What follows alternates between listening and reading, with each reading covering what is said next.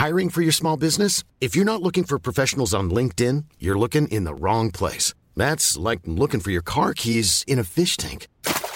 LinkedIn helps you hire professionals you can't find anywhere else, even those who aren't actively searching for a new job but might be open to the perfect role. In a given month, over 70% of LinkedIn users don't even visit other leading job sites. So start looking in the right place. With LinkedIn, you can hire professionals like a professional. Post your free job on linkedin.com slash people today.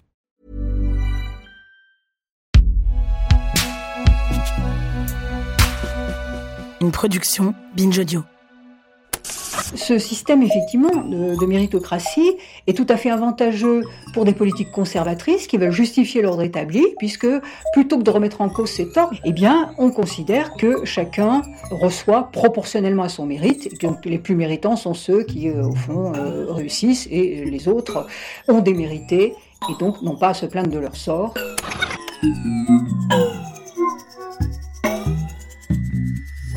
Le système scolaire français s'est bâti sur des inégalités. Il en produit à la peine. Il est un outil formidable de stagnation sociale et d'entretien des situations héritées. Il a l'avantage de trimballer dans ses valises un vernis égalitaire, un mythe fondateur républicain dégainable tant par la gauche que par la droite, mais qui sert avant tout à justifier l'immobilisme. Résultat, comme pour la plupart de nos institutions, une défiance s'est installée de tous côtés autour de l'école, entre nous et les profs, entre les profs et nous, entre l'administration et les profs et inversement, etc., etc. Chacun campe sur des positions de moins en moins tenables. Pourtant, l'école est un des piliers sur lesquels repose notre société. Alors comment réparer ces liens qui sont censés nous tenir unis? L'enjeu, en fait, c'est. Moi, j'ai longtemps, avant d'être universitaire, j'ai longtemps été enseignant de terrain, hein, en banlieue parisienne notamment. Jérôme Kropp, historien de l'éducation. Euh, la difficulté, c'est comment à la fois accueillir tous les élèves dans toute leur diversité, leur hétérogénéité en termes d'apprentissage scolaire, et comment créer les conditions propices pour que tous ces élèves soient dans une dynamique d'apprentissage et de, j'ai pas envie de dire de réussite parce que si on commence à, le terme de réussite, il est discutable. Qu'est-ce que c'est la réussite euh, pour un enfant qui, a de gros problèmes de lecture en sixième et qu'est-ce que ça veut dire, quoi? Lui, il va tout de suite être stigmatisé comme étant un échec. Mais comment on crée cette dynamique aussi de culturelle, quoi, qui permet à tous les élèves d'avancer ensemble? C'est cette question du collège unique, notamment, qui est très importante et qui a aussi une histoire. Et donc, euh, bon, la date clé, tout le monde qui s'intéresse un peu aux questions d'histoire scolaire euh, a en tête, c'est évidemment la réforme Abi. C'est-à-dire que au milieu des années 70 va se mettre en place euh, ce collège unique, donc sous le ministère de René Abi, qui va avoir beaucoup de difficultés en fait à scolariser tous les enfants. Pour diverses raisons, c'est que les dirigeants qui vont mettre en œuvre cette politique sont issus de l'enseignement secondaire. Donc pour eux, l'enseignement idéal, c'est l'enseignement secondaire, qui est très exigeant sur le plan intellectuel, qui donne accès à une haute culture, enfin, mais euh, qui euh, ne peut être enseigné euh, comme il l'est que auprès d'un public qui connaît les codes et qui a déjà d'une certaine manière accès dans le milieu familial à cette culture-là. Cette généralisation donc de l'enseignement secondaire va poser problème évidemment aux élèves des milieux populaires. D'autant que sous l'effet notamment de 68, bah, l'idée de filière à l'intérieur du collège est contestée et à juste titre parce que les filières destinées aux enfants les plus en difficulté sont des filières de relégation. Mais parallèlement, du fait de la ségrégation historique entre secondaire et primaire, on avait aussi peut-être tendance à sous-estimer les difficultés à créer ces classes hétérogènes, puisque pour le personnel politique des années 60, qui a vécu cette ségrégation primaire et secondaire, bah, avait tendance à se dire, bah, finalement, quand on aura mis fin à la ségrégation, les choses s'arrangeront. Hmm. Mais euh, c'était un petit peu plus compliqué que ça. Alors ce qui est intéressant, je l'ai étudié au moment de la, de la réforme Abi, dans le cadre des travaux de la Commission des affaires culturelles du Sénat, cette hétérogénéité était prise en compte. J'ai retrouvé dans le débat parlementaire, enfin dans les documents liés au débat parlementaire, donc ce rapport. Et alors vraiment, c'est très intéressant parce que euh, il, fait une description du futur collège unique qui correspond au vécu euh, des enseignants et des élèves dans ce collège unique. C'est-à-dire que le, le rapport dit en fait que si jamais l'enseignant face à une classe hétérogène du collège unique fixe ses pratiques pédagogiques sur les capacités d'apprentissage des élèves ayant les meilleures notes, il va perdre une partie de la classe. Et le même rapport dit ensuite, si jamais l'enseignant, pour permettre aux élèves les plus en difficulté de suivre la marche de la classe, se fixe, élabore sa pédagogie par rapport à cette partie de la classe, c'est au contraire les bons élèves de la classe qui vont avoir l'impression d'être freinés dans leurs apprentissages. Et donc ce rapport, il pointait la difficulté. La réalité statistique, c'est que l'école, dans le monde entier, est devenue une machine à faire monter quelques-uns et à rabaisser l'ensemble des autres. Ça a été pris en compte. Et dans le projet de la réforme Abi, enfin de la loi Abi, a été inclus un article qui pose le principe d'enseignement, donc de soutien pour les élèves les plus en difficulté. Et pendant le débat parlementaire, la droite parlementaire a voté donc euh, la loi Abi avec cet article, mais en y ajoutant des dispositifs d'approfondissement pour les meilleurs élèves au nom de l'égalité. Vous voyez comment la, notion d'égalité, ben voilà, il faut d'égalitarisme républicain, elle est voilà, elle est complexe en fait. il faut l'analyser dans, sa complexité. C'est-à-dire qu'au nom de la République, au nom de l'égalité des droits euh, des citoyens, on a dit ben non, si on donne du soutien aux élèves en difficulté, ben, il faut donner de l'approfondissement aux bons élèves. Et évidemment, ça n'a pas fonctionné parce que euh, pour que les élèves les plus en difficulté puissent se raccrocher à cette scolarité exigeante du collège, euh, il fallait des moyens assez conséquents sur le plan pédagogique pour leur venir en aide. Et le simple fait de dire on va faire du soutien et de l'approfondissement en même temps, bah, évidemment, les moyens vont être dilués. Et en plus, la loi Abyss met en place, euh, à partir de la rentrée 76-77, c'est le moment où euh, les effets du premier choc pétrolier commencent à se faire sentir, apparition de chômage de masse. Enfin, on entre un peu aussi dans, la France d'aujourd'hui, d'une certaine manière. Quand vous faites un cours, euh, Dieu sait que j'en ai fait, puisque avant d'être à la fac, j'étais dans l'enseignement professionnel. Vincent Troget, historien de l'éducation. Si vous vous laissez aller, vous avez l'impression que votre cours est parfaitement clair.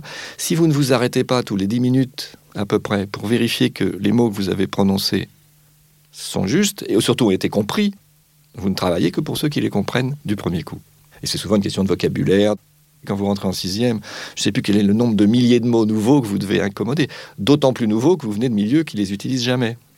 Mais ça suppose une transformation des pratiques pédagogiques, ça suppose une transformation de la temporalité scolaire, parce que à ce moment-là, si vous faites ça, vous n'allez pas mettre tout le monde en français et en maths en même temps. Il y a des gens qui réussissent mieux en maths qu'en français. Vous êtes obligé de réorganiser l'école complètement différemment. Vous êtes obligé d'avoir un encadrement dans l'école qui fonctionne dans l'école, pas à l'extérieur, qui compte pas sur les familles pour faire les devoirs, etc., etc., etc. Si vous l'idée, c'est d'avoir après l'école primaire les années de collège euh, qui soient des années de transition et avec des enseignants qui ne soient pas forcément sélectionnés sur la base d'un concours universitaire. Parce qu'il faut bien voir que quand vous avez réussi un CAPES, même si aujourd'hui les CAPES sont un peu moins sélectifs qu'avant parce qu'il y a moins de candidats, mais enfin, il le reste, et qu'on vous balance dans une classe de sixième avec euh, un tiers des élèves qui savent à peine lire et écrire, alors que vous, vous êtes passionné par votre discipline, que ce soit de l'anglais, des maths ou du français, c'est très frustrant. Mais ça, ça suppose un changement de paradigme. Or, on a fait la démocratisation en ouvrant le lycée à tous, au lieu de créer une école conçue pour accueillir tout le monde. Or, le lycée était conçu pour accueillir entre 4 et 5% d'une classe d'âge en 1940. Et on y met tout le monde. C'est-à-dire qu'on n'a pas fait le collège unique, on a fait le lycée unique. Et ça, ça a été une erreur majeure.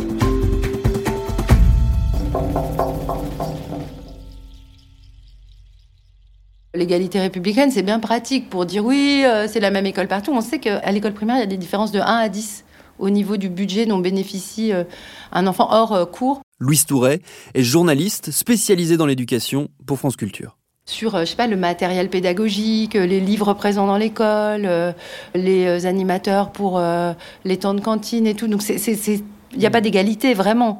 Par contre, il y a un mot dont on n'entend plus trop parler, c'est l'éducabilité. L'éducabilité, ce serait dire, bah voilà, tout le monde peut arriver à faire euh, plein de choses en fait. Si euh, on prend le temps, si on développe euh, les bonnes pédagogies, si on travaille avec les parents. Et ça, je pense que c'est une croyance qui est pas si forte l'éducabilité. Et puis, qu'est-ce que c'est que la réussite aussi? Bon, Moi, je trouve que c'est une réflexion dont on fait beaucoup l'économie. Je sais pas, en fait, moi, ce que c'est que la mmh. réussite. Je sais pas si c'est faire des prépas et des grandes écoles. Je sais pas si c'est faire même de longues études. Euh, alors oui, on va dire oui, réussir sa vie, c'est être heureux. Non, mais est-ce que c'est pour les autres ou est-ce que c'est pour soi? Est-ce que euh, si euh, moi, par exemple, qui suis diplômée du supérieur, j'accepte que mes enfants choisissent de pas aller au lycée général? Et est-ce que pour moi, c'est aussi de la réussite? Est-ce qu'on est, d'accord pour dire que on peut changer de voie? Que si on n'a pas fait ces fameuses études, on peut commencer à les faire à 30 ans. En fait, il y a beaucoup plus de passerelles dans d'autres pays qu'en France. Donc j'ai l'air de partir un peu loin, mais euh, finalement, l'égalité, c'est aussi euh, la liberté ça fait partie de la même devise. Et enfin, moi, ce que je trouve très important à mettre en avant, c'est aussi de travailler ensemble. Finalement, euh, à quoi ça sert de réussir euh, tout seul sa scolarité? Qu'est-ce qu'on a vraiment appris? D'ailleurs, si on y réfléchit, qu'est-ce qui nous a marqué dans notre parcours scolaire? C'est quoi les moments les plus importants? Hmm. Est-ce que ce serait pas un voyage, une visite euh, de laquelle on a beaucoup discuté après? Donc, enfin, j'ai l'air de dire des trucs de hippie, mais je pense qu'en en fait, il y a aussi ça dans le parcours scolaire. Hmm.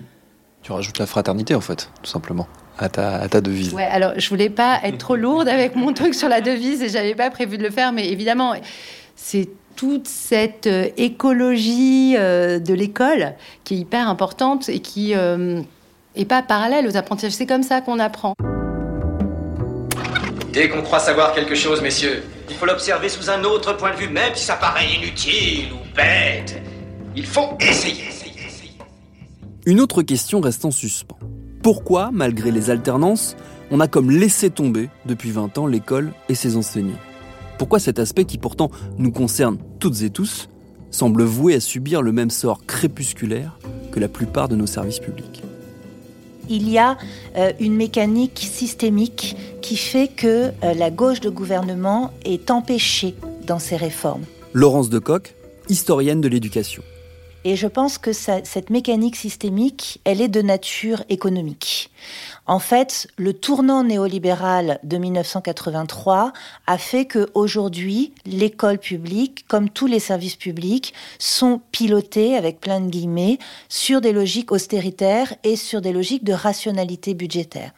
Et à partir du moment où c'est ça qui l'emporte sur le reste, il y a l'incapacité en fait à nouer ensemble des réformes structurelles qui sont des réformes structurelles nécessaires pour pouvoir justement favoriser cette démocratisation scolaire et le coût de ces réformes structurelles. En particulier, le recrutement des enseignants, la réfection des établissements, le salaire des enseignants, voilà, tout un tas de choses qui fait qu'on ne peut pas penser isolément la question du coût et la question de la réforme de structure. Je crois que vraiment la clé de l'échec des réformes éducatives à gauche, elle est liée à cette incapacité et cette non-volonté de la gauche du gouvernement de sortir du paradigme néolibéral. La différence entre l'hôpital et l'école. Nicolas Glière, prof et porte-parole du mouvement des stylos roux. À l'hôpital, le déficit de personnel, fait que des gens meurent, fait que des gens ne sont pas soignés, ont des problèmes de santé majeurs, alors que le délitement de l'école ne se voit que des décennies plus tard. C'est-à-dire que c'est une société qui s'effondre, mais lentement, sans que ça se voit vraiment tout de suite. Et une fois que c'est le cas, c'est trop tard. Il y a une espèce de vision libérale de l'école, mise en place par le PS, malheureusement, comme par UMP, LR, RPR, tout ce qu'on veut. En gros, il y a une continuité. Comment on détruit l'école depuis 20 ans? Bah, Tout simplement en faisant des profs, des cocheurs de cases, des cocheurs de cases de moins en moins savants, de moins en moins recrutés pour leur intellect, mais de plus en plus recrutés pour animer, pour être animateurs. Et en cela, les mouvements pédagogistes, pour moi, sont très liés au libéralisme. On a toujours les mêmes idées, les mêmes marottes. Il faut que l'élève fasse euh, lui-même le cours, enfin... Euh, on doit être en co-animation, euh, on doit tous travailler en équipe. En plus, tous ces mots viennent de l'entreprise américaine. Donc, encore une fois, sous des dehors de grands révolutionnaires, on a en fait affaire à des libéraux ce n'est pas ma vision de l'école. L'école doit être un lieu justement autant que possible. Alors non pas en dehors de la société, c'est complètement délirant de dire ça, ça serait de l'idéologie aussi, ce serait dogmatique, mais l'école doit être un endroit où en fait on forme des gamins, des ados, à construire leur esprit critique, à construire un savoir, à construire des connaissances un petit peu préservées de l'extérieur. Ils ne sont pas là pour devenir des outils de l'entreprise, ni de l'État tout cela me dérange beaucoup en fait. On devrait les laisser tranquilles, laisser les profs tranquilles. Ce qui fait un prof avant tout, c'est le savoir. Et c'est pas un gros mot et c'est une valeur de gauche pour moi. Euh, le savoir accessible à tous, justement. Or, qu'est-ce qu'on a fait de l'école? Ça rejoint encore ta question par rapport à la destruction, à mon sens, libérale de l'école. On a vidé l'école du savoir. On a euh, réservé le terme d'instruction à la droite et à l'extrême droite. Mais ça n'a jamais été un mot de droite, c'est un mot de gauche. C'est un mot de gauche, ça veut dire que euh, même l'enfant du paysan du coin, euh, dont les parents n'ont jamais été à l'école, pouvait accéder au savoir. Il pouvait parler de Marcel Proust. Il connaissait Molière, il connaissait Baudelaire. Et c'est incroyable d'avoir cette richesse. Et on l'a complètement oublié parce qu'aujourd'hui, on est dans une société où l'économie est mise en avant et où il faut être employable. Ce n'est pas le rôle de l'école. Moi, je me bats pour que l'école ne soit pas un lieu de recrutement d'employés. Ça n'a pas à être ça, à mon sens. Alors, c'est l'idéologie aussi, c'est la mienne, je l'assume. Pour que l'école puisse aller dans le sens de former vraiment des citoyens, il faut que dans son sein, elle soit beaucoup plus participative. Claude Lelièvre est historien de l'éducation. C'est-à-dire que les enseignants acceptent, et voire même, il y en a, hein, ça existe, acceptent, mais de façon beaucoup plus importante quantitativement et qualitativement, de ne pas fonctionner simplement en despote éclairé, mais faire que les élèves eux-mêmes soient mis en disposition d'avoir leur mot à dire. Leur mot à dire sur le fonctionnement scolaire elle-même, sur la question des savoirs, sur la question de comment on va vers ces savoirs. C'est vrai que c'est pas facile s'il n'y a pas parallèlement, c'est tout un mouvement de, de la société, c'est un mouvement politique fondamental. Alors, peut-être que, vu les dangers qui nous menacent, on va peut-être voir que si on ne va pas vers ça, alors c'est l'ensemble de notre société, l'ensemble de notre vie ensemble qui est menacé. Et donc, il ne faut pas se tromper sur le sens de république, école républicaine, et surtout les soi-disant républicains qui, en fait, font du bonapartisme chaque fois qu'ils parlent de république. Il y a des choses à faire, il y a des choses à faire dans l'immédiat pour réparer, et il y a des choses à faire sur le temps long pour transformer, voire même, soyons fous, révolutionner. Laurence de Coq. On peut revenir sur un principe de base de la gauche d'émancipation, qui est l'argent public va aux écoles publiques. Voilà. C'est un principe, s'il était appliqué, qui ferait que déjà, on dégagerait beaucoup, beaucoup de ressources pour réparer. Ça, c'est la première chose. Donc la question des moyens. La deuxième question, c'est celle des principes. Il y a des principes à réaffirmer. Celui de l'école commune, celui de la gratuité, celui d'une école pour tous les enfants. On dégage des moyens. On repense aussi tout ce qui doit être enseigné à l'école, notamment donc ce qu'on appelle les contenus d'enseignement. On révise complètement les programmes. On met à équivalence les savoirs de nature académique, intellectuelle, un peu plus classique, et puis les savoirs de nature plus pratique. On essaie de faire en sorte qu'il y ait plus de hiérarchie entre les savoirs, parce que qui dit hiérarchie entre les savoirs dit hiérarchie d'orientation. Bref, on essaie de fonder une école comme un espace désirable. En fait, pour remettre de l'égalité dans l'école, il faudrait y remettre de l'excellence aussi. Je lis vraiment les deux. Nicolas Glière. Alors, quelque chose qui pourrait être efficace, ça serait déjà de mieux payer les profs. Si vous payez mieux les profs, vous attirez de nouveau des gens qualifiés.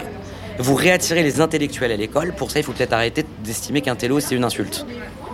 Donc, même dans le vocabulaire, dans la sémantique, il faudrait revenir à l'idée que l'école forge l'excellence, forge à euh, l'accès à la culture pour tous. Alors on fait ça en augmentant les profs, on re-recrute des gens de niveau, on remet en place des concours de bon niveau, avec du savoir dedans. Ces gens-là permettraient à l'école d'être meilleure. Donc à chacun peut-être d'accéder à cette culture. Deuxièmement, casser le mythe du redoublement torture pour les élèves. Le redoublement, ça pose question. Qu'est-ce qu'on veut faire de, nos enfants? Qu'est-ce qu'on veut faire des générations futures? Est-ce qu'on veut en faire des BA à qui on a toujours dit qu'ils étaient géniaux, qu'ils étaient parfaits, jamais confrontés à la difficulté, jamais confrontés à l'idée de s'améliorer? Ou est-ce qu'on veut justement cela? Moi, c'est la question que je pose et je pense qu'elle est éminemment de gauche. L'idée de la réussite, mais pas financière. L'idée de la réussite intellectuelle, c'est-à-dire tout le monde est capable de se dépasser à son niveau. Tout le monde est capable d'atteindre un certain degré d'excellence quelque part. Tout le monde est capable de se dépasser. Ce n'est pas une insulte, ce n'est pas de la compétition stupide et euh, vaine, mais c'est pour soi en fait. Une volonté de s'améliorer. Et ça, l'école peut le faire si elle s'en donne les moyens. Un redoublement, ça coûte 8000 euros par an par élève. Donc c'est une somme considérable. Et moi je crois que c'est pour ça que la gauche comme la droite ont tapé sur le redoublement et ont insufflé une espèce de haine de redoublement en expliquant que c'était une violence faite aux élèves, mais qu'en fait c'était une espèce de, de, grande arnaque, une grande hypocrisie. J'aimerais en fait qu'on laisse pas ce genre de discours à la droite et à l'extrême droite. La gauche a des choses à dire à ce niveau-là. Moi je me revendique comme un homme de gauche et je pense que c'est le rôle de l'école d'être dans cette excellence, justement. Alors euh, peut-être que je suis un réac de gauche, je m'en fous, je l'assume parfaitement. En fait, cette semaine, je regardais euh, le site de, de, France Culture, ma chaîne, comme souvent, et on a une espèce de top 10 des émissions les plus consultées sur le site. Louise Touret. Et donc, euh, je voyais euh, ressurgir une émission sur euh, les HPI. À haut potentiel intellectuel. Les élèves atypiques, bah, un peu en avance. Quand j'étais petite, on disait les surdoués. Et je me dis, c'est marrant, cette émission, elle a quelques mois et elle revient. Et en fait, ce sujet des surdoués me fascine les gens, alors on dit qu'il y a une épidémie, j'en sais rien, que les, tout le monde pense que son gamin est exceptionnel. Bon, moi aussi, mes enfants euh, sont exceptionnels, même si je pense pas qu'ils soient HPI ou surdoués. Bon, ok, on le pense tous, c'est tout à fait normal. Mais c'est aussi euh, l'idée que, pour moi, les gens ont un peu l'idée que l'école ne leur rend pas justice, que l'éducation euh, les comprend pas, qu'il faudrait quelque chose de plus singularisé. Et quelque part, dans... je sais pas si c'est la bonne réponse de penser que son enfant euh, mérite une autre éducation, ou en tout cas doit avoir un statut particulier. Moi, je trouve ça un peu bizarre d'être à la recherche de la spécificité. Mais en même temps, ça veut sûrement dire quelque chose, qu'on n'a pas... Euh, résolu le problème du particulier, enfin du singulier dans le collectif, et que ça, cette articulation, il faut continuer à y réfléchir. Une sociologue, euh, Agnès Van Zanten, euh, qui est sociologue de l'éducation, donc qui dit euh, les gens préfèrent changer d'école que changer l'école. on est tout à fait dans ce moment.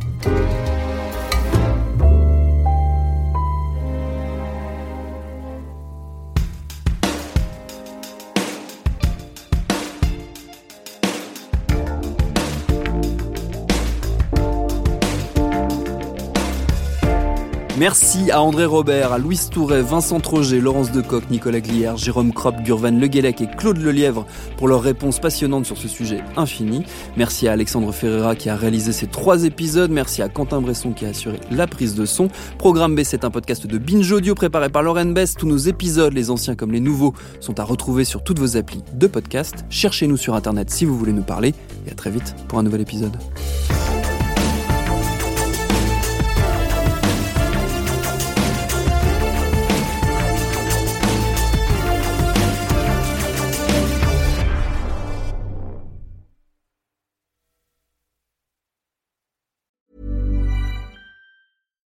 Hi, I'm Daniel, founder of Pretty Litter. Cats and cat owners deserve better than any old fashioned litter. That's why I teamed up with scientists and veterinarians to create Pretty Litter. Its innovative crystal formula has superior odor control and weighs up to 80% less than clay litter.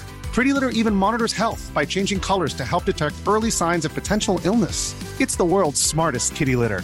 Go to prettylitter.com and use code ACAST for 20% off your first order and a free cat toy. Terms and conditions apply. See site for details.